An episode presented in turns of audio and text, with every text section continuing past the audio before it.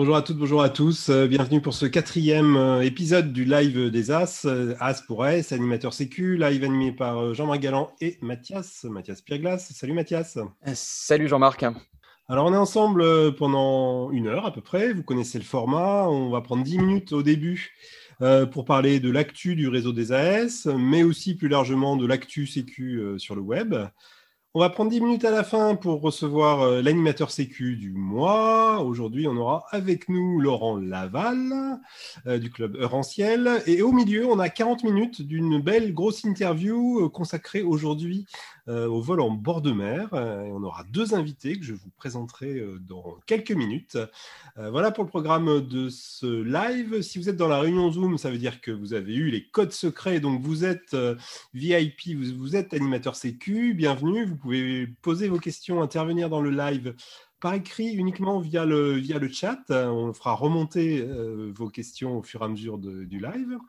Si vous nous suivez sur YouTube euh, en live ou en replay, eh ben, il n'y a pas d'interactivité possible pour vous, mais bon, voilà, on espère que ce sera le plus intéressant possible. Euh, on démarre, euh, Mathias, avec l'actu du réseau des AS. quoi de notable dans le réseau ces temps derniers, Mathias? Eh bien, on est 117, 117 AS, soit 13 de plus qu'en février, répartis sur 14 ligues et 99 structures, on est presque à 100. Et on va donner quelques chiffres en passant. Euh, le plus petit club représenté dans le réseau est le club Opal dans le Nord. On les salue bien, bien bas. Il a seulement six licenciés pour deux animateurs sécurité. Et bien sûr, le plus gros club, les Chamois Volants du côté d'Annecy, un AS pour 391 licenciés. Donc en ce qui concerne les AS et comme le reste, la taille n'a pas beaucoup d'importance. Euh, la taille du club, hein, bien sûr. Bon, est-ce que tu nous rappelles comment on fait pour devenir AS, hein, Mathias? Eh bien, euh, c'est très facile. Pour être S, il faut d'abord en avoir la volonté, avoir une appétence pour la gestion des risques, et enfin se faire désigner et inscrire sur l'intranet fédéral par les instances de son club.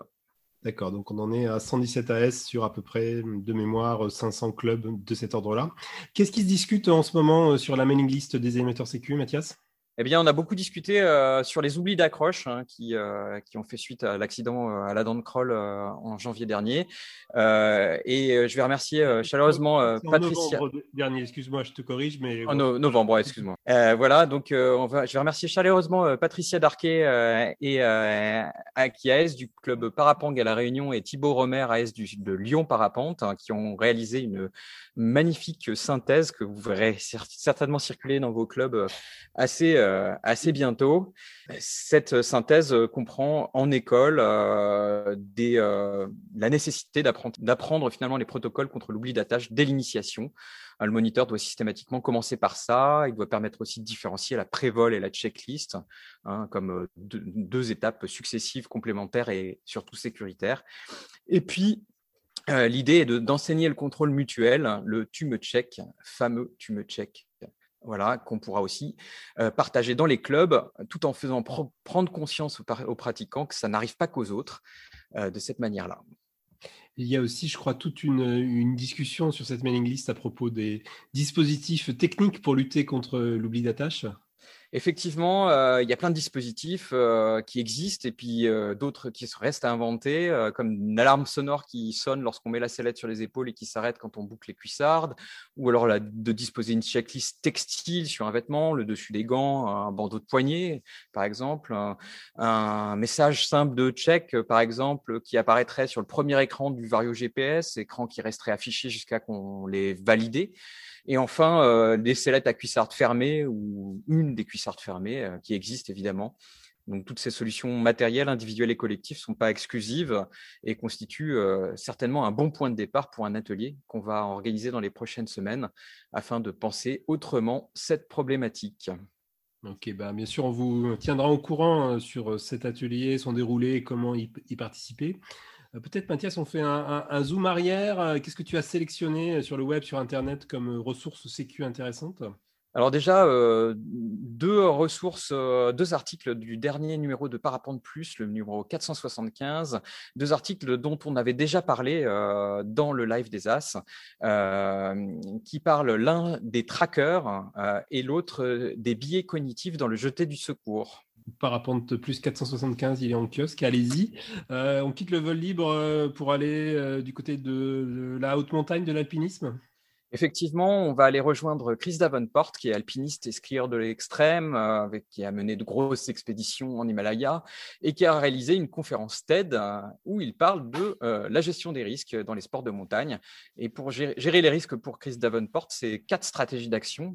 mitigate, on cherche à atténuer le risque. Eliminate, on n'y va pas, on renonce. Accept, on le sent bien, on y va. Transfert, enfin, vas-y en premier, on fait prendre le risque donc par quelqu'un d'autre. ça, ça, on connaît bien dans le vol libre. Hein. Ça, rappelle la stratégie du, fusible ou de l'éclaireur, pour reprendre, je crois, un terme cher à un de nos invités. Pas seulement, hein, pas seulement. C'est aussi déléguer euh, la gestion du risque à quelqu'un d'autre, euh, et c'est ce qu'on fait quand on est en pratique encadrée, par exemple. Euh, retour au vol libre avec une, nouvelle vidéo d'incident qui a pas mal circulé sur les réseaux sociaux, mais aussi dans les forums de parapente. Effectivement, c'est une vidéo qui montre un incident de vol au décollage de plan fait. Euh, le pilote veut comprendre ce qui lui est arrivé et il fait appel à Fabien Blanco qui passe par là. Fabien Blanco, moniteur euh, donc euh, du côté d'Annecy. Il commence par préciser que c'est une activité aéronautique et donc ça nécessite d'être rigoureux et que le manque de rigueur peut amener à un excès de confiance et donc à un inévitable rappel à l'ordre pour les pilotes qui sont avides comme lui-même de cette sensation agréable de voler. Euh, il euh, alerte aussi sur un second écueil euh, qui est la comparaison avec les autres. Et enfin, il mentionne qu'il ne faut pas oublier de douter. Hein. C'est d'ailleurs ce que Thomas Dorlodo rappelait. Le jour où je suis invincible, c'est que je suis mort. Thomas Dorlodo, ex-coureur de la, de la X-Alp. comment on évite tous ces, tous ces écueils, Mathias?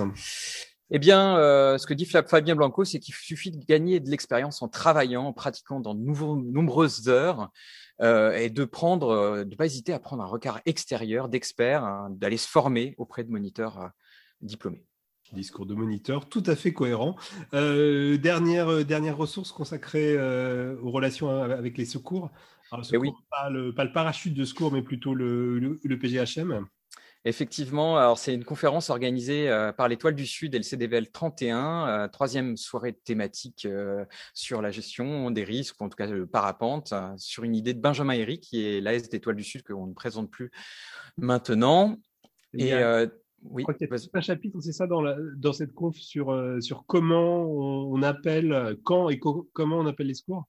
Exactement, hein, ne pas hésiter à appeler les secours sur le 112 au moindre doute, même si on est sain et sauf, car l'accident peut avoir été signalé par, par ailleurs, par quelqu'un d'autre. qu'est-ce qu'on qu'est-ce qu'on fait? Ben, On envoie un point GPS qui permet d'avoir un gain de temps énorme pour, pour les secours et laisser son aile étalée si on, veut, si on ne vous a pas localisé par avant. Voilà, et la plupart des secours se font en hélico et donc tous les volants doivent impérativement quitter la zone si on envoie l'hélico sur zone. D'accord, donc c'est ah, vous découvrez rien, hein. vous savez tout ça, mais c'est toujours bon de le rappeler. En tout cas, c'est très bien fait dans cette, euh, dans cette vidéo. Des infos aussi sur comment on accueille les secours quand ils arrivent? Alors déjà, euh, c'est bien d'avoir une tenue vestimentaire qui soit de couleur plutôt que du noir, puisque le noir est moins repérable.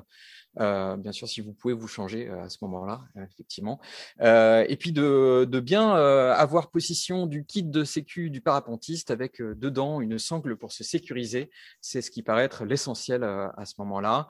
On a parlé aussi du pansement compressif et de savoir s'en servir. Et pour ça, éventuellement, se former au brevet de secourisme dans la pratique un conseil quand même euh, donné par le PGHM, c'est de se former à la gestion des risques. Euh, préventivement, on peut demander donc des conseils au CAF, euh, Club Alpin Français, au PGHM et au CRS de montagne pour plein d'infos. Ouais, d'accord. Ça, c'est un point qui n'est pas forcément connu de tous. et les secours, c'est pas c'est pas juste quand ça se passe mal, mais on peut aussi préventivement leur demander éventuellement des infos et des conseils. Merci Mathias. On va retrouver bien sûr toutes ces, toutes ces références vers ces ressources, euh, soit dans le chat de Zoom si vous êtes sur Zoom, soit dans la description euh, de la vidéo sur YouTube. Euh, on arrive au deuxième, à la deuxième partie de ce live plate résistance. on va parler vol en bord de mer avec nos deux invités. On a le plaisir d'avoir avec nous Yann Et Manu Denecker. Bonjour à tous les deux. Bonjour. Super, on vous entend fort et clair. Euh, Manu, tu es euh, DTE de Changer d'air Parapente. Tu es euh, RRF, responsable régional formation de la Ligue Bretagne. Yann, tu es pilote au club Normandie Vol Libre. Euh, tu es le leader euh, de la CFD vol en bord de mer. Alors, ça ne s'appelle pas la CFD, ça s'appelle la CRD, la Coupe régionale de distance. Donc, c'est des sous-classements dans la CFD. Grand merci hein, encore d'être avec nous ce soir. Et donc, on va parler vol en bord de mer. Et j'aimerais commencer par euh, vous faire réagir sur des idées reçues autour du vol en bord de mer. Première idée reçue, voler en bord de mer, c'est facile. Qu'est-ce que ça vous évoque? Qui veut, qui veut réagir en premier? Je t'en prie, Yann, euh, je t'offre la parole. Oh, quel honneur. Euh, écoute, euh, oui, c'est facile de voler en bord de mer, mais ça dépend ce qu'on veut faire. Hein. C'est une, une, très bonne école d'apprentissage, surtout quand on est sur des, des dunes confortables et qu'on et qu'on a un air laminaire, c'est une, zone d'apprentissage très, intéressante pour le vol libre. Euh, mais la facilité est, quand même assez euh, piégeuse parce que si on n'analyse pas bien la situation, on peut vite se retrouver débordé par soit par la vitesse du vent, soit par euh, son positionnement dans la masse d'air, soit par euh, une marée montante, et euh, ça peut vite devenir un petit peu, un petit peu délicat le vol de bord de mer. Donc c'est en apparence facile, mais en pratique, ça reste du vol libre et on n'est on n'est pas des oiseaux, donc il faut, faut pratiquer et apprendre. Manu, sur cette idée reçue-là, le vol oui, facile, bah, tu rajouter? Oui, je suis plutôt en accord avec Yann sur le fait que ça peut être facile euh, dans d'excellentes conditions, avec du vent de face, à une vitesse abordable par le pilote. C'est extrêmement facile, très agréable, ça semble simple et ça peut déraper très rapidement en quelque chose de compliqué, de complexe, euh, voire de dangereux euh, si les conditions ne sont, sont pas optimum, si les compétences du pilote sont pas adaptées aux, aux conditions. On peut basculer dans un cauchemar comme dans tout vol ou tout, euh, tout choix de pilote dans une, activité aéronautique. Euh, peut-être en préparant cette interview, tu, me disais dans les là où ça devient plus compliqué, on pense tout de suite au vent qui forcit, aux conditions fortes, mais les petites conditions sont aussi compliquées, c'est ça? Tout à fait. Quand je parle de conditions optimum, c'est vraiment la, la, zone moyenne dans laquelle tout le monde sait voler assez simplement je dirais autour de 20 km heure de vent, bien axé sur le site et comme le disait Yann, sur une dune de préférence. Là, ça devient facile pour la plupart des pilotes. Euh, dans du vent fort, tout le monde se méfie puisqu'on on, sent bien qu'il y a un danger. Là, on se méfie beaucoup moins, c'est des conditions faibles qui restent des conditions marginales et qui nécessitent une vraie finesse de la part du pilote. Euh, qui oblige souvent à voler en dessous du sommet du relief, donc encore plus près du relief, donc encore potentiellement plus en danger. C'est-à-dire que c'est euh, un vol qui semble facile, mais dont il faut jamais oublier qu'il est engagé. Il est engagé parce qu'on vole toujours près du relief, on vole souvent dans du vent soutenu. Donc euh, voilà, ça peut être un vol très très agréable, très plaisant, mais qui reste un vol engagé. D'accord, faut se méfier de l'impression de facilité qui peut être trompeuse. On, a parlé depuis tout à l'heure de, de vol de dunes. Yann, tu, tu parlais de dunes chaleureuse, moelleuse et, accueillante. Alors, euh, c'est pas que ça, le vol en bord de mer. C'est quoi d'autre? Euh, nous, en Normandie, on n'a pas beaucoup de dunes. Hein. Il faut, aller euh, à la limite vers, vers Caen, hein, au-delà de la baie de Somme pour avoir des dunes. Et on n'est plus en Normandie, là. Donc, nous, on vole en, bord de mer sur des, des, falaises qui vont de, de 10 mètres à 100 mètres de haut. Euh, c'est du caillou, c'est du calcaire et euh, donc euh, ça permet d'avoir des ascendances qui sont très généreuses parce que le, dynamique est, fort avec un faible, faible vent, mais effectivement la rencontre proche du caillou est, plus violente qu'avec qu'avec une dune toute moelleuse. D'accord, donc du coup, on voit, voit déjà qu'il ne faudrait pas parler de vol en bord de mer, mais qu'il faudrait au moins distinguer deux catégories qui ont l'air assez différentes en termes de paysage et d'engagement, qui est le, vol de dune et puis le vol sur, des falaises. Ce n'est pas la même chose. Euh, alors, autre, autre idée reçue, euh, le vol en bord de mer, c'est que du dynamique. Qui veut réagir à ça? Bah, c'est effectivement une idée reçue. Euh, on a cette image du vol en bord de mer dans une ascendance dynamique générée par un vent laminaire, parfait, ça existe c'est très bien, c'est le vol sympa. Euh, mais ça peut être aussi euh, un vol avec des forts déclenchements thermiques. J'ai vécu euh, il y a quelques années maintenant un 31 octobre, donc on n'est pas une saison où on s'attend à se faire secouer en bord de mer, des varios qui allaient de plus 5 à, moins 8 dans le même vol sur la baie de Saint-Brieuc. donc avec forcément du déclenchement thermique, des grosses variations d'ascendance dans la masse d'air. et ça, c'est pas du tout l'image qu'on se fait du vol en bord de mer. Donc, il y a cet aspect-là. C'est un vol qui peut être aussi thermique, mais c'est aussi un vol qui peut être turbulent, parce que dès que le vent n'est plus parfaitement axé perpendiculaire au relief, ou quand on a une pointe à passer, ou quand on a une forme de relief qui varie un peu, on peut aussi avoir euh, du dynamique, mais turbulent. Voilà. Donc, euh, c'est une masse d'air qui est plutôt plus simple à lire qu'une masse d'air euh, complexe de vallées de montagne, surtout de multiples vallées de montagne. Mais malgré tout, c'est une masse d'air qui peut être beaucoup plus complexe que, que l'idée qu'on entend souvent. Yann, tu es d'accord? Oui, oui, en effet, c'est ce que, ce que dit Manu, c'est le, le, vol, le vol de mer en dynamique, c'est effectivement c'est bien, mais euh, on exploite beaucoup, beaucoup, beaucoup le, thermique en bord de mer parce que même en, on a une longue période euh, entre entre septembre et janvier, février, où la, la mer reste relativement chaude par rapport à l'air environnant on a, on a des, des, phénomènes de, de, thermique de mer qui sont, euh, qui sont importants. Que j'ai pu vivre en Normandie, c'est pas aussi violent que ce que décrit Manu en, en baie de Saint-Brieuc, mais on a quand même des, on en a facilement des plus 2, plus 3 euh, qui, qui, nous permettent de monter jusqu'à 400, 500, 600 mètres en, en bord de mer. Donc, euh, au-dessus du. Et c'est des montées en, thermique, comme on a à la montagne. Et ça, effectivement, ça nous permet de passer des, des caps, euh, difficiles sur, en crosse de, bord de, mer.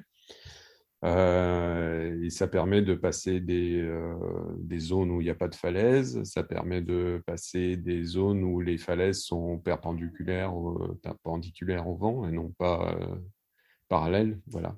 C'est souvent, euh, souvent agréable, mais effectivement, ça reste du thermique et donc il faut le gérer comme du thermique. D'accord, donc ce qui est plutôt euh, une, bonne nouvelle, c'est beaucoup plus divers qu'on ne l'imagine quand on ne le connaît pas. Il y, a, du thermique, il y a du dynamique, on peut utiliser le thermique et c'est ce que tu fais toi. On en reparlera un peu plus tard, hein, particulièrement dans ta pratique de cross.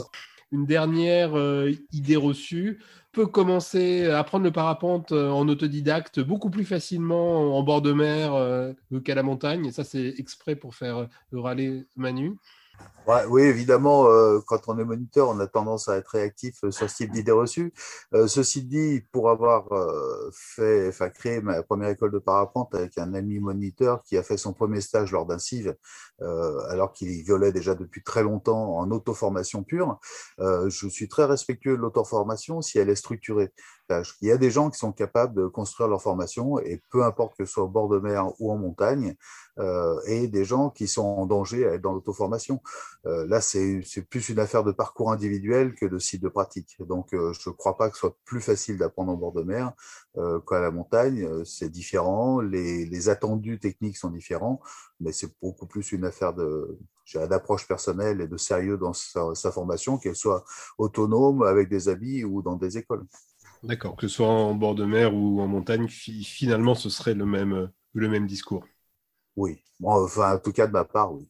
Puisqu'on est là-dessus, sur ce sujet-là, euh, l'apprentissage, l'école euh, en bord de mer, Manu, peut-être, est-ce que tu peux nous dire en quoi cette pratique du vol de bord de mer en école, en quoi elle est intéressante? Par exemple, en termes de maniement de la vol au sol? Oui, ben, il y a plusieurs aspects, hein, mais le, principal, c'est que le, vol dans le vent, qu'il soit en bord de mer ou sur une crête en montagne, mais le, fait de voler dans du vent soutenu, de voler dans du dynamique, impose une maîtrise de l'aile si on veut être en sécurité, si on veut être à l'aise, si on veut passer de bons moments. Il faut savoir gérer son aile au sol avec des vitesses de vent un peu élevées qui vont aller jusqu'à 25-30 km heure pour les, les plus pointus. Euh, et ça, c'est forcément une exigence technique qui amène les gens à acquérir des compétences. Donc, en ce sens, le fait de voler dans du dynamique et en bord de mer en particulier incite les gens à augmenter leurs compétences dans le maniement de l'aile dans le vent. Euh, que ce soit pour la gonfler, la maîtriser, décoller et, aussi la fêler, parce que la plupart des emmerdements arrivent après l'atterrissage plus souvent qu'avant.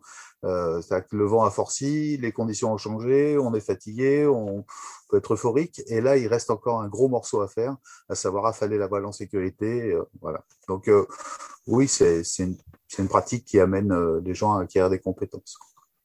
Et juste pour les, montagnards qui nous écoutent, enfin, ou juste pour ceux qui n'ont pas cette pratique du vol en bord de mer, est-ce que tu peux nous rappeler le, à peu près la fourchette de vent habituelle pour un vol en, bord de mer? Pour la plupart, en tout cas les sites que je connais, on a des sites à très fort rendement qui vont être euh, très efficaces autour de 15 km/h de vent. 12-15 km/h, on commence à tenir très correctement et à pouvoir faire des vols de durée. Et puis, en fonction des compétences, on va avoir des gens qui vont voler jusqu'à 30 km heure, décoller avec des mesures de vent jusqu'à 30-35 km heure au décollage. Euh, et là, on est dans du sport extrême. On est vraiment dans quelque chose de très violent qui nécessite une précision parfaite euh, pour pas avoir de gestes parasites et, euh, et qui a des conséquences en termes de, puissance sur notre aile qui sont colossales. À titre d'exemple, euh, j'ai fait, j'ai refait les calculs récemment. Euh, avec un vent de 20 km heure, une aile de 25 mètres carrés, quand elle est en pleine fenêtre, elle développe une puissance de l'ordre de 45-50 kg. La même aile, on passe de 20 km heure à 30 km heure, elle développe plus de 100 kg de puissance. C'est-à-dire que le même pilote, avec la même aile, en ayant augmenté de 10 km heure la force du vent, doit gérer un outil qui lui génère une puissance deux fois plus importante. Voilà, c'est, je trouve que ce sont des chiffres qui sont éloquents. Et si on passe à 35 km heure, ben, on va avoir 140 kg de puissance d'aile potentielle au moment où elle est en pleine fenêtre. Donc, si on n'a pas les gestes précis pour l'accompagner, savoir se placer en dessous, savoir atténuer cette force, eh ben, on est sérieusement en danger parce que 25 mètres carrés, c'est pour un pilote qui fait 80 kg et 140 kg, ben, il résistera pas. Quoi. On va le retrouver assez loin dans le décor. Ouais, mais moi j'ai envie de dire, euh, c'est facile si le vent forcing, il suffit de prendre une aile euh, plus petite. Qu'est-ce que vous auriez à dire vis-à-vis de ça? J'ai bien, un, bien un. Euh, rapidement, ça a un vrai intérêt, c'est que ça rend le, le gonflage et le maniement de l'aile plus facile, puisque l'aile est moins grande, elle est moins puissante. donc, au sol, ça rend son maniement beaucoup plus facile. En vol, elle gagne un peu de vitesse, mais pas tant que ça. C'est-à-dire moins que l'idée qu'on s'en fait. C'est-à-dire qu'en en augmentant la charge à l'air de, passer d'une charge à l'air de parapente de 3,5 kg à une charge à l'air de mini-wall à 5 kg, on va peut-être gagner 3 km heure. 4 km heure dans le meilleur des cas, mais c'est pas énorme. Donc, euh, contrairement à une idée souvent répandue, on gagne pas énormément en vitesse pure. Par contre, oui, on gagne beaucoup en maniabilité mais on gagne aussi beaucoup en réactivité et donc en exigence. Voilà, donc la mini-voile, ça permet d'accéder plus facilement au vent fort, mais ça a aussi des grosses exigences. Yann, est-ce que, tu, que tu pratiques la, la mini-voile aussi? Euh, Pas du tout. C'est quelque chose qui, euh, que je me suis, entre guillemets, interdit, dans le sens, effectivement, comme dit Manu, que ça, ça implique de, de, de voler dans du vent fort. Et voler dans du vent fort, euh, pour moi, c'est, ça, reste, ça reste dangereux parce que l'aérologie est beaucoup plus violente, beaucoup, les, les turbulences vont être beaucoup plus marquées. Et, euh, et on, on, évolue dans des choses qu'on connaît moins. Donc, effectivement, si, euh, pour les gens qui ont une pratique courante de la mini-voile, pourquoi pas mais euh, moi, je préfère, euh, je préfère me limiter à une voile standard rapide et que je maîtrise correctement euh, et abandonner si les conditions me, me semblent trop fortes. Je, je rebondis ce sur, sur, ce que tu viens de dire, Yann. Euh, en tant que pro, j'ai fait le choix il y a maintenant euh, cinq ans de faire beaucoup moins de baptêmes en biplace. Euh, j'en ai fait énormément pendant six ans et en bord de mer, donc dans du vent fort. J'ai essayé à l'époque tous les billes de petite taille qui me passaient sous la main. Euh, le plus petit faisait 32 mètres carrés, je crois. J'ai un jour décollé de la plage avec ce biplace. Ça, donne une idée de la force du vent. Euh, J'étais dans une, charge à l'air, euh, enfin une, un PTV global de l'ordre de 100, 80, 180 kilos à peu près. j'ai décollé de la plage, c'est-à-dire que ce jour-là, il va y avoir au moins 45 km heure de vent, voire un peu plus. Il y a un grain qui est arrivé, j'ai même reculé donc, euh, j'ai vu vraiment la limite de la machine. Euh, et bah, après tous ces essais, j'ai fait, j'ai pris la décision de garder un seul biplace. Il fait 42 mètres carrés. Et quand le vent devient trop fort, et ben, j'arrête de voler.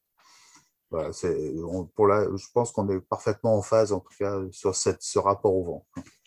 Euh, merci Manu pour ce coming out, pour cette expérience. alors bon, donc on l'a, on l'a compris, hein, une des caractéristiques de ce vol en, en bord de mer, c'est la présence de vent, de vent plutôt régulier en général quand même, mais peut-être avec des valeurs plus fortes que ce qu'on a l'habitude euh, d'expérimenter dans d'autres pratiques. Une, autre caractéristique de ce vol en, bord de mer, et vous l'avez dit tous les deux, c'est la proximité permanente finalement du relief, que ce soit une dune ou, une falaise. Euh, en, quoi cette proximité, elle est intéressante pour, euh, est-elle intéressante plus simplement pour l'apprentissage? Je veux bien me lancer. De mon point de vue, c'est ce que je vis avec les stagiaires. Euh, je, maintenant, je fais de plus en plus de stages euh, sur des terrains variés, hein, donc je ne suis pas exclusivement en bord de mer, je suis aussi en montagne. Euh, la proximité du, du, relief donne des, des éléments d'information, des retours d'information très rapides sur le positionnement la masse d'air, sur euh, la vitesse de réaction de son aile, sur euh, les mouvements pendulaires et leurs conséquences. Donc, ça, ça a cet avantage d'avoir de donner un référentiel visuel très réactif avec l'inconvénient et le corollaire, c'est que ben, si le référentiel se rapproche trop, on le touche très vite. D'accord, donc du coup, on voit, on voit vraiment, on visualise très facilement les conséquences de ces gestes de pilotage, euh, puisqu'on est proche euh, du relief. Un, autre aspect peut-être de ce vol en bord de mer, c'est que si les conditions sont idéales, on peut assez rapidement, dans la progression, accéder à des vols relativement longs, des vols de durée. Qu'est-ce que vous en pensez, et l'un et l'autre? Est-ce que, euh, Manu par exemple, est-ce que c'est quelque chose qui te paraît euh, intéressant dans la progression? Ben oui, oui, pour répondre à, l'envie et à l'attente euh, du pilote débutant qui a envie de rester du temps dans le ciel, mais avec, je dirais, toutes les précautions liées au vol de durée, à savoir attention à l'euphorie, attention à la fatigue, attention au manque d'attention, justement au manque de ressources à la fin du vol, euh, qui vont très vite. Et euh, la proximité du relief associée au vol de durée, pour un pilote débutant, ça peut rapidement euh, virer au cauchemar. Et pour un pilote expérimenté, une, fine mouette, Yann, si je me permets de te qualifier ainsi, comment tu gères la, durée dans tes vols de, distance? Comme sont euh, les crosses euh, en montagne ou, ailleurs, hein, ça reste un, vol euh, intéressant dans le sens que sur les vols de le plus que j'ai fait en bord de mer, c'est je crois 5h30. Euh, donc, c'est, ça reste un bon cross en montagne. Il faut, gérer l'alimentation, l'hydratation, euh, le pipi.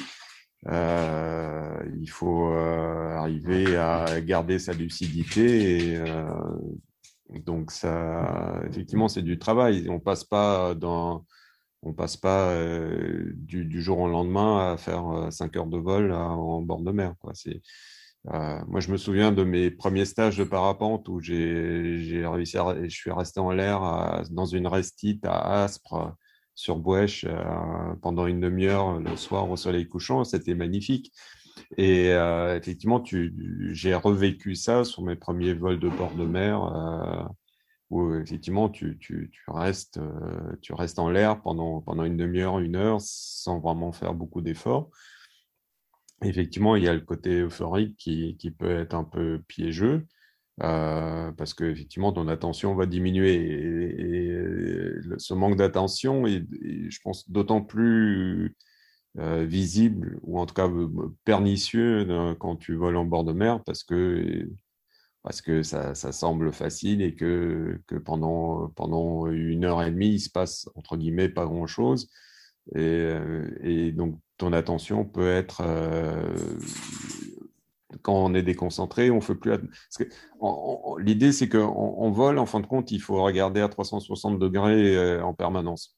Mmh et savoir ce que font les oiseaux autour de toi, ce que fait la mer au large, ce que font les copains qui volent avec toi, ce que fait la marée qui est en train de monter. Il, faut être en, permanence, comme dirait un grand penseur, aware. Donc, euh, il faut, faut, rester éveillé et effectivement, c'est plus parfois un peu plus difficile en, vol de bord, de mer que euh, quand on est à la montagne, à proximité du caillou ou, euh, ou voilà. Donc, plus, de choses à, plus, plus, plus, de choses à gérer. Donc, du coup, on est moins. Voilà, la gestion de l'attention est plus complexe en, bord de mer. Mathias, des questions peut-être des, à, remonter des émetteurs sécu? Effectivement, alors il y a Benjamin qui posait la question de savoir, euh, bon, on, a, on y a un peu répondu, mais pas complètement, il me semble. Euh, euh, au début du vol, tu es concentré, mais au bout de 20 minutes, tu penses à autre chose. Et quand on est à 10-20 mètres du sol, quelle est la distance finalement de, à la falaise pour voler et, rester en sécurité? Donc ça, c'est la première question. je ne sais pas si vous voulez répondre direct, et puis je poserai les deux autres. J'ai un élément de réponse. Il y, y, a un repère qui est simple. on est au-dessus du relief où on est en dessous du relief. Que si on est au-dessus du relief, et largement au-dessus du relief, en bord de mer, ça veut dire 2-3 cônes de suspentage, 25 hein, mètres du sol, mais au-dessus du relief, on a une marge de sécurité dans le sens où on peut éventuellement euh, s'échapper, même côté relief. Euh, à partir du moment où on passe en dessous du sommet du relief, c'est zone de danger, il faut être... Euh, vraiment au maximum de son attention et conscient qu'il va falloir probablement gérer un atterrissage très rapidement. D'accord. J'ai une question de Alain qui demande si on se fait reculer, justement, quelle est la zone de turbulence sous le vent de la falaise et euh, quelle marge faut-il prendre? Ça, c'est euh, le brevet de pilote initial, hein, presque. Hein. Mmh, mmh, mmh. Euh, c'est dix fois la hauteur du, de la falaise. Et encore, ça dépend de la falaise, c'est ça? Voilà. Donc et ça, dépend de la, force du vent aussi. mais ça fait, ça fait au moins, une, sur une falaise de 80 mètres, ça fait une zone d'au moins 800 mètres derrière où tu peux, as, une zone de turbulence. Donc, il faut, il faut euh, poser derrière cette zone de turbulence ou au ras de la falaise. Manu, là-dessus? il, y, a une réponse universelle hein, qui marche absolument tout le temps dans le parapente, c'est ça dépend. Ça dépend de la forme de la falaise, ça dépend de la force du vent, ça dépend des compétences du pilote, ça dépend de la nature du sol. Il n'y a pas de réponse, il n'y a pas de réponse toute faite. Euh, la marge, elle est jamais, elle est jamais excessive. Par contre, des fois, elle peut, elle peut manquer. Voilà, donc euh, la marge maximum possible, euh, c'est plutôt la réponse la plus sécuritaire, on va dire. maintenant, clairement, si je me fais reculer, le truc que j'ai raté, il est bien avant. Voilà, c'était avant qu'il fallait trouver les moyens de l'éviter. Mathias, est-ce qu'on a une dernière ouais, Une dernière question. On va, on va passer peut-être euh, à un autre sujet. Euh, est-ce qu'un cross de bord de mer se prépare comme un cross de montagne? Tout à fait, tout à fait. C'est tu prends la, météo de la même façon. Euh, y a les, modèles météo sont, euh, sont, sont, similaires. On peut avoir des prévisions sur les, les, thermiques, la force des thermiques, la force du vent, l'orientation du vent euh, aux différents étages. Et, effectivement, les crosses de mer peuvent se transformer en crosses dans les terres. Donc là, on rentre dans du cross de plaine parce qu'on peut partir en on peut partir dans un thermique du bord de mer et aller euh, dans les terres et faire des distances dans les terres. Et donc euh, tout ça, mais tout ça, ça, se prépare. Et ce qui va rentrer en plus en, jeu dans le, vol de bord de mer, c'est le calendrier, en tout cas c'est l'horaire des marées. Parce que euh, dans le BABA de la sécurité du vol de bord de mer, c'est effectivement, on a vu que poser derrière la, falaise, bah, il y, a, un risque non négligeable. Donc, l'idée, c'est de pouvoir poser devant la falaise. Et pour pouvoir poser devant la falaise, il ne faut pas qu'il y ait d'eau. Merci de préférence. Sinon, sinon, on fait la, chasse à la moule au mieux et on, se termine en euh, mêlé dans les suspentes et euh, en criant au secours euh, dans le pire des cas. Bon, alors moi je dis stop tout de suite parce que là ça fait, je sais pas, 30 minutes qu'on discute et pour le moment vous nous avez décrit hein, le vol de bord de mer comme un espèce de truc cauchemardesque où c'est compliqué, c'est difficile, il y a le relief, il y a le vent, il y en a des impressions, une facilité trompeuse et la marée et tout ça. Euh, faites-nous, euh, faites-nous un peu rêver les gars. Qu'est-ce, qui, qu'est-ce, que, qu'est-ce que vous appréciez dans le vol de ce bord de mer? Ah ben, clairement, ce qui, est, appréciable, c'est déjà de pouvoir jouer en statique avant de décoller pendant très longtemps, euh, manier l'aile au sol, euh, avoir euh, ce vent qui est là, qui, est, qui, qui, peut être senti comme un ami. Il n'est pas toujours trop fort ou trop faible. Il est quand même assez souvent de, de très bonne qualité. Euh, donc rien que ça, c'est déjà un vrai bonheur de pouvoir s'amuser avec son matériel. et puis une fois qu'on est en l'air, des fois, je me prends pour un guide de haute montagne. Ça que je, dis euh, quand j'ai un passager, bah là, c'est le Cap Fréhel, euh, ça, c'est la pointe du Roselier, ici, tu as l'îlot du Verdelet, là, tu as le Cap d'Erquif. Et on visite le bord de mer. On, le visite, on le voit. Euh, parfois, on a une vue extrêmement loin. Quand on est sur des, une arrivée de front froid, on a un air cristallin qui permet, depuis la baie de Saint-Brieuc, de voir, l'île de Bréa, qui est à quelques dizaines de kilomètres. Donc, on vole toujours dans des cadres magnifiques. Euh, on peut voler facilement en lâchant les commandes et en contemplant ce qui nous entoure, mais avec toutes les, avec toutes les précautions dont on a pu parler avant. Ça, on, a bien entendu, on a bien entendu. Yann, dans ta pratique en particulier de long vol, long euh, par la distance aussi, pas juste euh, par le temps, euh, c'est quoi ton plaisir là? Euh, Où est ton euh, C'est magnifique, la, côte normande est magnifique. On a, on a la chance d'avoir les, les, plus belles falaises du, euh, en tout cas du bah. coin. Hein. C'est, on va pas faire de chauvinisme à cause du coin, non. Hein. Mais, mais quand on peut survoler Tréta, quand on peut voir les falaises de Fécamp, quand on est euh, quand on a une mer qui est, qui est turquoise et avec des, des, des euh, du caillou blanc, euh, gris, jaune en face, c'est magnifique. Et la compagnie des mouettes et des goélands n'est pas forcément désagréable non plus. Hein. Parle-nous des mouettes. En quoi leur compagnie est agréable?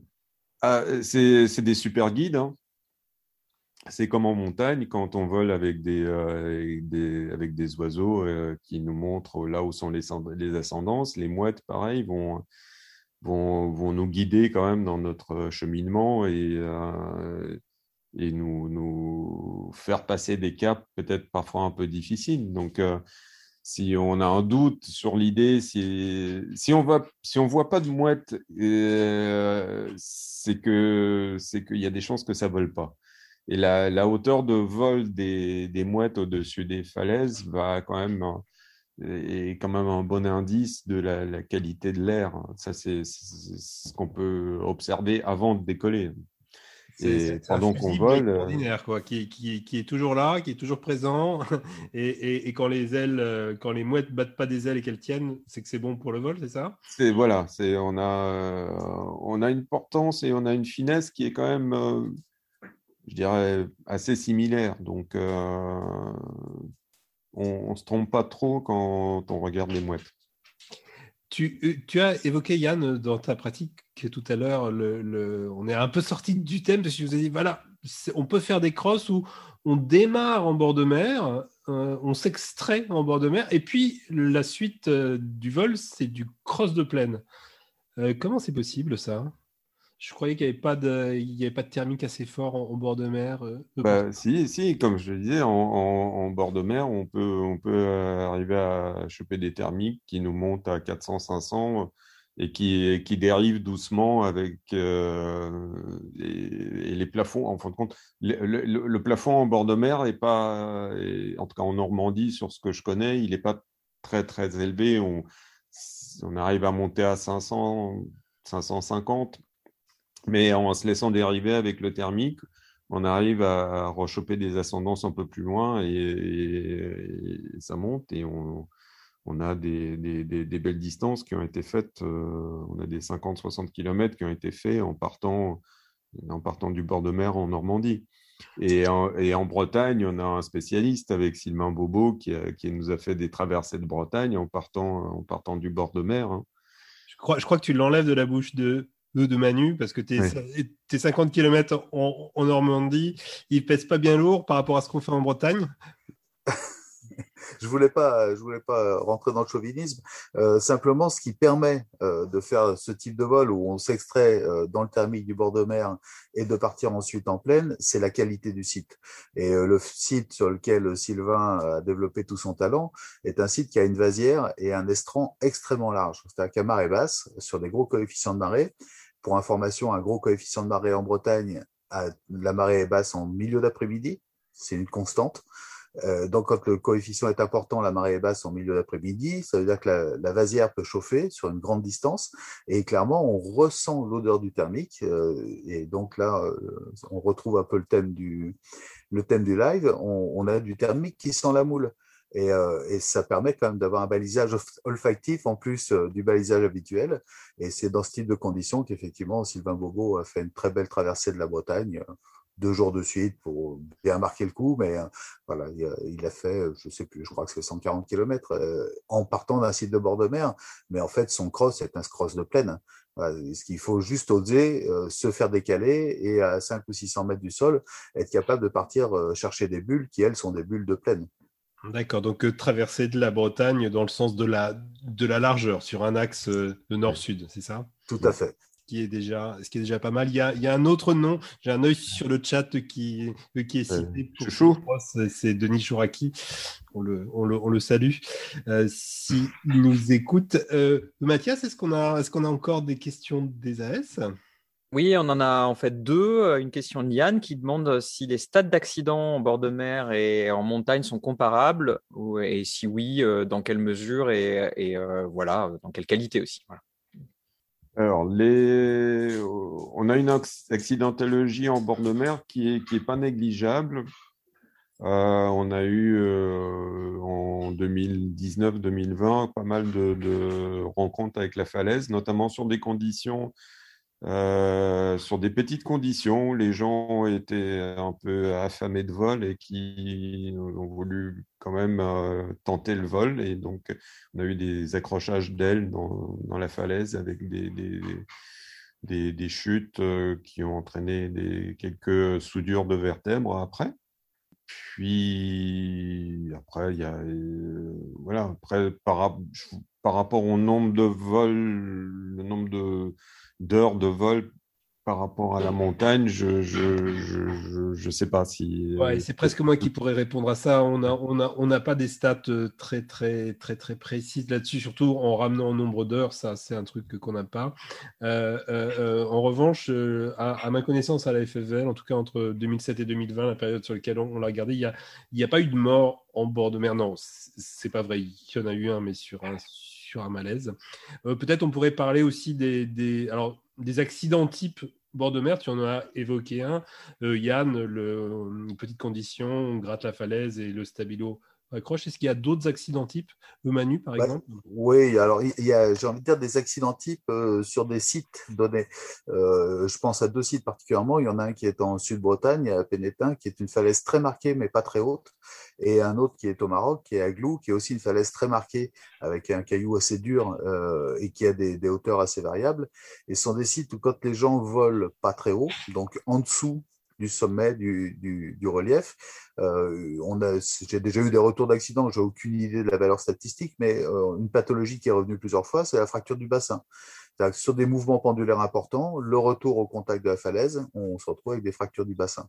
Euh, voilà, c'est pour ça que peut-être autant Yann que moi, on a, on parle des côtés engagés et un peu tendus du vol en bord de mer, parce qu'on a aussi tout cet aperçu-là, toute cette expérience-là.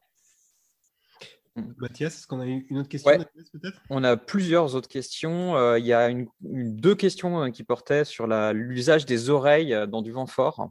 Et, et, du poser aux oreilles, etc. Donc, et puis la deuxième partie de la question, c'est il y avait il y avait Alain qui précisait qu'il fallait pas faire les oreilles dans la zone porteuse. Est-ce que vous pouvez donc discuter de cette idée-là ou, ou, pas? Voilà. Alors, moniteur avec nous, Manu. Ouais, clairement, euh, le, le, là, j'ai vu un peu les, les questions des AS. Euh, quand on commence à reculer, là, on est à peu près au niveau brevet de pilote. si on fait les oreilles, on augmente la traînée, on réduit la vitesse, et donc on va reculer encore plus vite. donc, on peut considérer que les oreilles, quand on recule, sont totalement contre-productives. Elles n'ont qu'un seul intérêt, c'est d'accéder à une zone de gradient de vent où le vent sera moins fort, donc plus proche de la surface de la mer. Pour ça, il faut déjà avoir de la marge. Voilà. Et donc, dès que le vent forcit, dès qu'on commence à être sur des valeurs de vent un petit peu élevées, il faut systématiquement, pour ceux qui font du soaring, euh, sans ceux qui ne cherchent pas forcément à faire du cross, il faut systématiquement voler en avant, mais très au vent du relief entre autres pour cette raison-là, c'est que si on sent qu'on recule, il est encore temps de faire les oreilles, d'accélérer à fond et d'aller chercher la zone plus proche de la mer où on va pouvoir se poser en sécurité parce que là, le vent est moins fort. Mais si on recule, qu'on est au-dessus du relief, c'est certainement pas les oreilles la bonne solution. Euh, et clairement, il faut se familiariser avec l'accélérateur. je sais qu'en montagne, on a rarement des accélérateurs sur les sellettes des, élèves. Euh, nous, en bord de mer, l'accélérateur, on l'utilise au deuxième ou troisième vol. Euh, à titre d'essai. C'est un outil indispensable et qu'il faut absolument maîtriser, il faut savoir s'en servir, parce que cette ressource de vitesse, c'est en partie notre sécurité. Voilà, bah, tu as répondu à la deuxième partie de la question. Euh, sur, l'usage l'accélérateur. On, on arrive presque à la fin du temps de cette interview. Le temps passe vite en votre compagnie, tous les deux. Est-ce que vous auriez envie de rajouter quelque chose? Bah, en fait, j'ai envie de répondre à une question que je vois passer sur le chat. Euh, faire demi-tour si on est piégé, je recule. Et euh, une des options, ça peut être de faire demi-tour. Euh, si je fais demi-tour, je suis vent arrière. J'ai une finesse sol colossale, donc ça augmente sensiblement le choix du terrain que je vais pouvoir utiliser pour me poser et sauver ma vie. Donc ça peut être une option, mais encore une fois, ça dépend. Voilà, donc, mais venez voler en bord de mer, c'est un grand, grand bonheur. Malgré tout ce qu'on vous a dit, c'est quand même incroyable comme sensation. Euh, Yann, quelque chose que tu voudrais rajouter? Écoute, oui, c'est comme dit Manu, ça reste un plaisir euh, important. Il faut, euh, il faut se, vêtir chaudement et en profiter l'hiver parce que c'est vraiment on a des, très belles conditions l'hiver et il faut pas, faut pas avoir peur d'avoir froid parce que parce que c'est là, c'est là que c'est vraiment bon et agréable.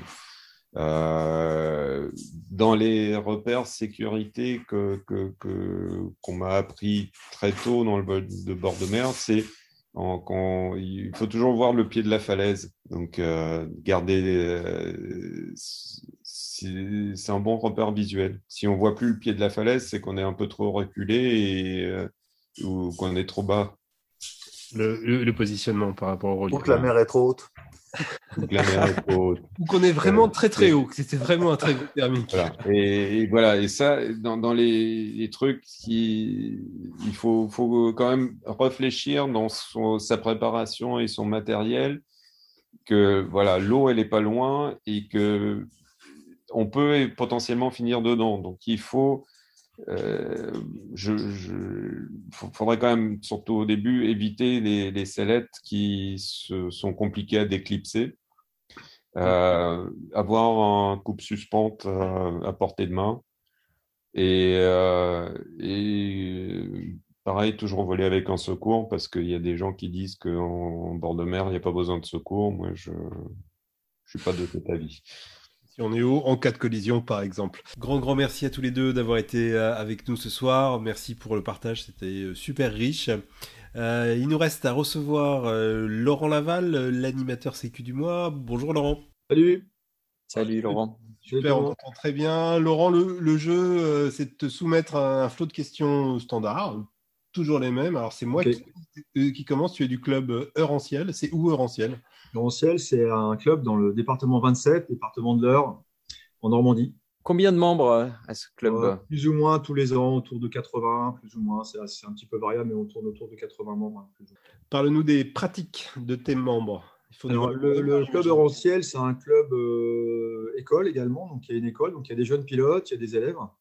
On a trois moniteurs fédéraux à ce jour, qui sont relativement actifs. Euh, et donc, il y a toute génération, il y a des garçons, il y a des filles, il y a aussi euh, une bonne participation féminine. Et il y a des crosseurs, il y a des gens qui volent plutôt en bord de mer. On fait aussi beaucoup de treuil. Euh, on est probablement peut-être un des, clubs en France qui treuille le plus, avec en général entre 800 et 1000 treuillés par an. Donc c'est très dynamique à, différents niveaux. vous connaissez, je pense peut-être tous Roland Vacogne aussi, qui est aussi très actif sur le, le vol en dit. voilà. Donc c'est un, un, club qui est quand même assez dynamique avec pas mal d'actions. Et toi, alors quelles sont tes pratiques? Tu voles euh, depuis quand? Euh, Ton aile euh, voilà. Moi, je vole depuis 1994, pardon. Ça fait un peu plus, de 20 ans maintenant, 26 ans. Mes pratiques, bah, c'est varié. Moi, j'adore le bord de mer pour apprendre. je connais assez bien Yann. Moi, pour le, terrain de jeu du bord de mer, il est vraiment extraordinaire pour un, pilote débutant. Hein. Moi, je me régale. Je vais une semaine par an des pilotes tous les ans. Et je pense avoir vraiment beaucoup progressé là-bas en, termes de finesse de pilotage. Et le vol de bord de mer, c'est aussi pour accéder au vol de durée. Euh, on accumule vraiment des, gros volumes d'heures de vol en volant en bord de mer, plutôt en sécurité, en sécurité quand même malgré tout. On peut euh, attaquer aussi, euh, je pense qu'on peut apprendre le thermique en bord de mer certainement, de plus en plus avec le réchauffement climatique. J'ai quand même l'impression qu'il y a des changements par rapport à ça. et puis je fais un petit peu de marche et vol, j'aime bien marcher avec le sac, pas trop lourd. Je fais du cross, je fais de la compète, euh, du biplace associatif. Je suis aussi animateur et accompagnateur euh, club. Voilà. Un truc que tu adores en parapente? Un truc que j'adore en parapente, euh, moi je suis plutôt un contemplatif, donc j'aime beaucoup faire des photos. Donc, que ce soit en bord de mer ou en, montagne ou en plaine, en, cross, en vol de plaine, bah, je sors l'appareil photo et j'aime bien faire des beaux clichés. Et notamment prendre des copains en photo et leur envoyer des clichés après. Je crois qu'Yann est assez content parce que ça, m'arrive des fois de lui envoyer des, photos sympas. Yann, fait aussi des, photos sympas. un truc que tu détestes en parapente? Alors, c'est pas que je déteste, c'est que bah, j'aime bien la compète. Il y a un moment dans la compète que j'apprécie pas trop. C'est euh, avant le start, c'est la grappe. Euh, on est très très proches les uns des autres, même si ça s'organise quand même pas mal. Euh, des fois, c'est un peu chaud. C'est vraiment très très proche des autres. En fait, c'est ça. J'aime pas quand il y a trop de monde en l'air. J'aime pas la proximité des autres et ce risque de collision qui est vraiment réel. Qu'est-ce qui t'a amené à, devenir animateur sécu bah, disons que depuis le temps que je vole, bah, malheureusement, alors je suis aussi accessoirement, je suis médecin et euh, j'ai été amené quand même pas mal de fois à, porter secours euh, sur des choses pas trop graves, mais aussi sur, des fois malheureusement des choses très très graves avec des accidents mortels à plusieurs reprises malheureusement euh, en compète ou dans mon club, avec une, accidentalité qui était quand même importante, notamment ces dernières années. Et euh, bon, j'ai beaucoup réfléchi aussi sur ma pratique et puis au niveau collectif. Donc, j'avais vraiment envie de, faire avancer le Schmidbeek par rapport à ça dans mon club, mais pas que. Euh, au niveau de la ligue, je suis vraiment très heureux de voir que ça se structure au niveau de la Fédé, euh, qu'on est de plus en plus nombreux, ça c'est génial. Et, voilà, ça c'est vraiment mon truc. On est quelques médecins aussi dans la Ligue Normandie. donc je cite Mathieu et aussi Christian qui est animateur aéronciel avec moi parce qu'on est deux. Et on essaye vraiment de faire avancer le, le concept de la, gestion des risques. C'est pas facile parce qu'il y a quand même beaucoup d'inertie, euh, des habitudes, des choses comme ça. On a échangé pas mal sur comment le, l'oubli d'accrochage. Donc, je vous montre mon, petit, euh, mon petit truc que j'ai préparé. je ne sais pas si vous voyez bien, parce que ça brille un peu. Est-ce que vous voyez? Voilà, accroche-toi. Et ça, donc, c'est le, le, petit truc que je me suis préparé pour accrocher sur ma sellette euh, pour éviter d'oublier de, m'accrocher parce que bah, euh, moi, ça m'est arrivé une fois au treuil euh, de ne pas faire gaffe et d'avoir un, mousqueton qui était, qui était à moitié ouvert. Et j'ai demandé l'arrêt de la treuillée, je me suis reposé assez vite et heureusement, c'était une bonne chose. C'était il y a un moment déjà, mais je sais comment ça peut tout s'arriver. Donc ça, c'est un projet qui me tient à cœur vraiment. J'espère qu'on va arriver à avancer sur ce projet-là, des problèmes d'oubli d'accrochage et qu'on va faire euh, en sorte peut-être qu'en 2021, ça serait bien qu'il y ait zéro oubli d'accrochage avec des accidents vraiment très graves. Ouais, une action que tu as testée et dont tu es content. Oui. Alors, euh, oui, alors ça, euh, une action que j'ai mis en place dans le club et a priori ça fonctionne bien, les gens aiment bien y revenir, c'est les séances de gonflage, pilotage au sol, notamment en début de saison et à toute saison en fait, parce qu'il n'y a pas vraiment de saison pour faire ça. Et, mais c'est vrai que le printemps et la fin d'hiver, c'est quand même pas mal. Et là, on prend, on prend les bases euh, au gonflage, parce que pour moi, c'est aussi un truc euh, qui est vraiment inévitable pendant toute la carrière de pilote. On doit tous retourner sous nos voiles pour gonfler tout le temps. Est-ce que tu rencontres des difficultés dans ton rôle d'animateur sécu? Tu en as évoqué quelques-unes déjà bah, au début, ouais, euh, les, premiers, les premiers temps, oui, parce que bah, malheureusement, euh, le pilote de parapente, euh, bah, ça ne l'intéresse pas toujours. Et malheureusement, c'est aussi ceux qu'on a souvent plus besoin que ça n'intéresse pas, c'est un peu dommage. mais j'ai quand même l'impression que bah, tout ça, ça avance avec le temps. Il faut, faut, du temps, il faut que les gens acceptent les choses. Et non, je pense qu'aujourd'hui, ça va un peu mieux qu'avant. Il y a toujours des choses qu'on a du mal à faire accepter. Hein. Je pense que clairement, le tu me check, bah, c'est pas encore gagné. Mais je pense qu'en se donnant les moyens, à force de, persuasion et d'explication, et le, je remercie vraiment Thibault avec son, son petit diaporama qui est vraiment génial et on va essayer de faire avancer ce, ce là. C'est un chantier, hein, mais il y en a d'autres. Un projet d'action qui te tient à cœur euh, Clairement, le accrochage, moi, pour moi, ça m'est arrivé une fois. Je sais que c'est arrivé à d'autres. J'ai vu malheureusement un accident grave et mortel euh, à Annecy, un gars qui a, qui a, fait la chute libre, c'était il y a longtemps. Hein. Euh, mais j'étais là ce jour-là et clairement, ça, c'est un truc, moi, enfin, je sais pas, c'est quelque chose qui est vraiment évitable. Et s'il devait en choisir un, je pense qu'effectivement, ce oubli d'accrochage, c'est un truc ça devrait plus. Enfin, j'espère que ça n'arrivera plus. Euh, c'est un truc vraiment important pour moi. Euh, quelque chose que tu voudrais ajouter pour conclure ce portrait? Euh, mon portrait Je ne voudrais pas vieillir trop vite. Je sais que je fais partie des, pilotes à risque. Hein. On a parlé un peu avec Jean-Marc, le pilote expérimenté de plus de 50 ans qui, vole, qui vole pas mal. Alors, mon matériel, voilà, volontairement, je me suis limité dans, dans l'allongement. J'ai une voile ENC e avec 6 allongements, c'est l'Alpina qui va très bien. Je fais des super choses avec. Euh, je fais tout avec, en fait. La compète, du cross, du vol de, bord de mer. Enfin, voilà. Et j'ai vraiment envie de faire de devenir un vieux pilote et un bon pilote et de voler jusqu'à 1080 ou 90 ans, peut-être. Voilà, c'est un rêve. Eh ben, grand merci Laurent, c'est ce qu'on te souhaite et ce qu'on nous souhaite euh, euh, à, tous. merci Laurent. On termine cette, cette émission avec le retour d'expérience du mois, le Rex du mois. Mathias, qu'est-ce qu'on a à se mettre sous la dent? Oui, donc une erreur improbable, c'est la découverte d'une d'une toute nouvelle euh, d'une toute nouvelle donc euh, skin, enfin en tout cas skin plume, trois plumes, hein, donc une monosurface. Euh, le pilote s'accroche mais confond les boucles de sangle colorées des trims avec la boucle des élévateurs. Alors bien sûr, il s'envole s'aperçoit qu'il y a quand même un problème en décollant, car heureusement les trims sont pas réglés à la même hauteur, donc il est donc suspendu plus haut d'un côté que de l'autre. Le pilote fait donc un retour un peu scabreux à la pente, mais s'en sort sans mal. En conclusion, hein, les boucles de sangle de couleur ne sont pas nécessairement les élévateurs. Donc, allez voir euh, l'image sur le Scoopit pour voir si vous auriez fait vous-même l'erreur. Euh, attention, donc, si vous essayez une nouvelle aile, lisez bien la notice, puisque c'est pas forcément aussi évident que ça pourrait y paraître. Ouais, surtout si vous avez jamais vu de trim de votre vie. C'est trompeur. En tout cas, un retour d'expérience intéressant aussi pour les constructeurs. Euh, merci Mathias. On arrive à la fin de ce live. N'hésitez pas à faire remonter vos incidents de vol euh, sur le site fédéral, euh, par exemple. Il y a une rubrique exprès pour ça. le live des As, c'est terminé pour aujourd'hui. On est un, tout petit peu en retard, mais, mais pas beaucoup.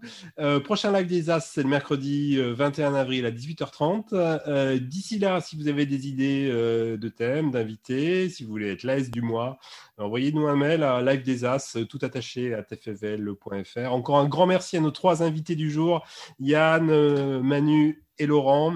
Merci d'avoir été avec nous, c'était super, on a passé un super moment. Euh, bon vol à toutes et à tous, et puis à bientôt pour le prochain live des As.